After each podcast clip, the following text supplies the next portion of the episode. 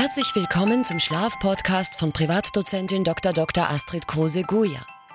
Hier dreht sich alles um das Thema Schlaf und Schlafstörungen. Wie Schnarchen, Schlafapnoe und vieles mehr. Also lehn dich zurück, entspanne dich und profitiere von den Tipps, Tricks und vom Hintergrundwissen. Lass uns gemeinsam in die Welt des Schlafs eintauchen.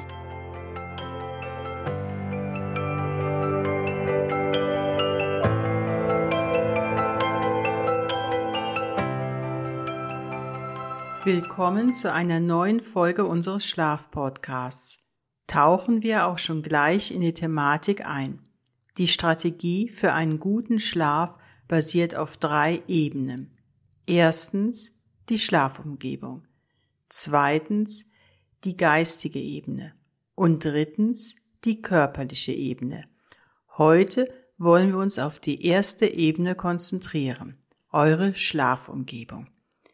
Woran denkt ihr, wenn ihr an eure Schlafumgebung denkt? Ist euer Schlafzimmer schlaffördernd eingerichtet?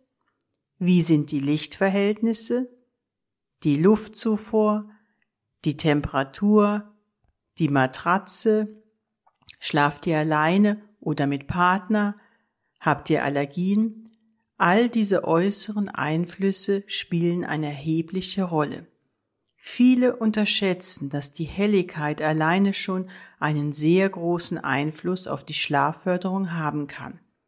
Warum ist das so? Wir wissen, dass Helligkeit unseren Melatoninspiegel, eines der wichtigsten Schlafhormone, sinken lässt.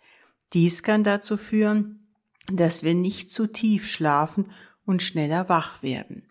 Viele von euch kennen sicherlich das Phänomen, wenn es im Frühjahr wieder langsam länger heller wird und das Einschlafen vielleicht dem ein oder anderen von euch etwas schwerer fällt im Vergleich zum Winter. In solchen Fällen können verdunkelnde Vorhänge oder Rollus weiterhelfen. Die ideale Raumtemperatur für unseren Körperhaushalt sollte etwa zwischen 17 und 18 Grad betragen und ganz klar genügend Frischluft.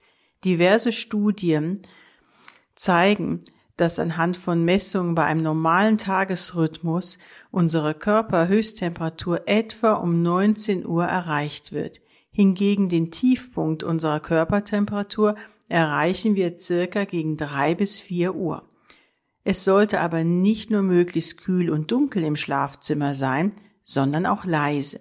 Hilfe können hierbei Schlafstöpsel bieten. Ein weiterer wichtiger Punkt sind Matratzen und Kissenbeschaffenheit.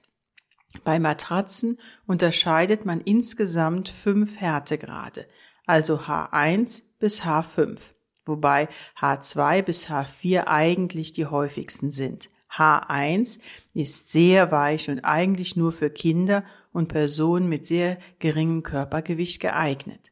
H2 ist mittelschwer bis mittelfest und für ein Körpergewicht von 60 bis 80 Kilogramm gedacht. H3 haben die meisten Personen. Diese Klasse wird als mittelfest bis fest eingestuft. H4 ist bereits schon fest bis sehr fest mit einem Körpergewicht von 100 bis 130 Kilogramm gedacht und die eher seltene Klasse H5 ist sehr fest und wird empfohlen für Personen mit einem Körpergewicht ab 130 Kilogramm. Ihr fragt euch vielleicht, warum ist das so wichtig? Vielleicht hat der eine oder andere von euch schon bemerkt nach einer Nacht im Hotel, dass ihm der Rücken schmerzt. Warum? Wenn die Matratze zu weich war, dann sinkt euer Becken zu tief in die Matratze und eure Wirbelsäule hängt durch. Das kann dann zu den genannten Rückenschmerzen beziehungsweise Verspannungen führen und das wiederum zu keinem erholsamen Schlaf.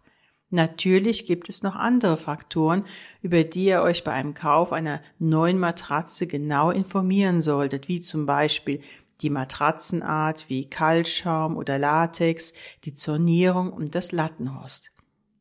Die Auswahl eures perfekten Kissens ist ebenfalls, wie ihr vielleicht schon bemerkt habt, gar nicht so einfach. Hier spielt die Kissenhöhe in Abhängigkeit vom Härtegrad eurer Matratze eine Rolle, genauso wie eure Schlafposition.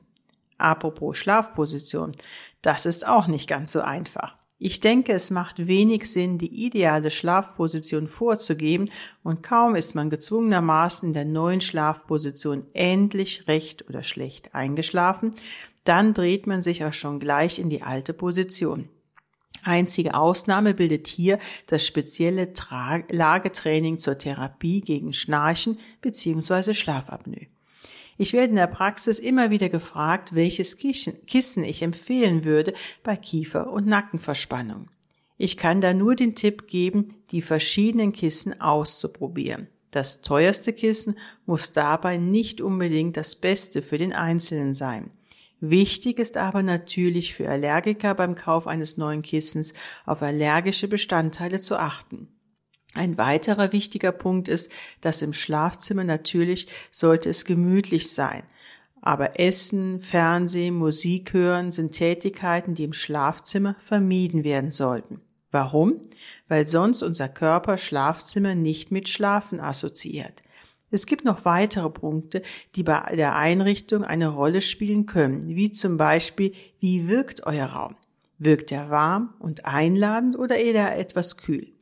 Die Farbwahl in Bezug auf Wände, Bettwäsche oder Möbel können auch einen Einfluss haben. Ein weiterer Aspekt sind elektrische Geräte. Wie viele elektrische Geräte befinden sich in eurer Bettnähe?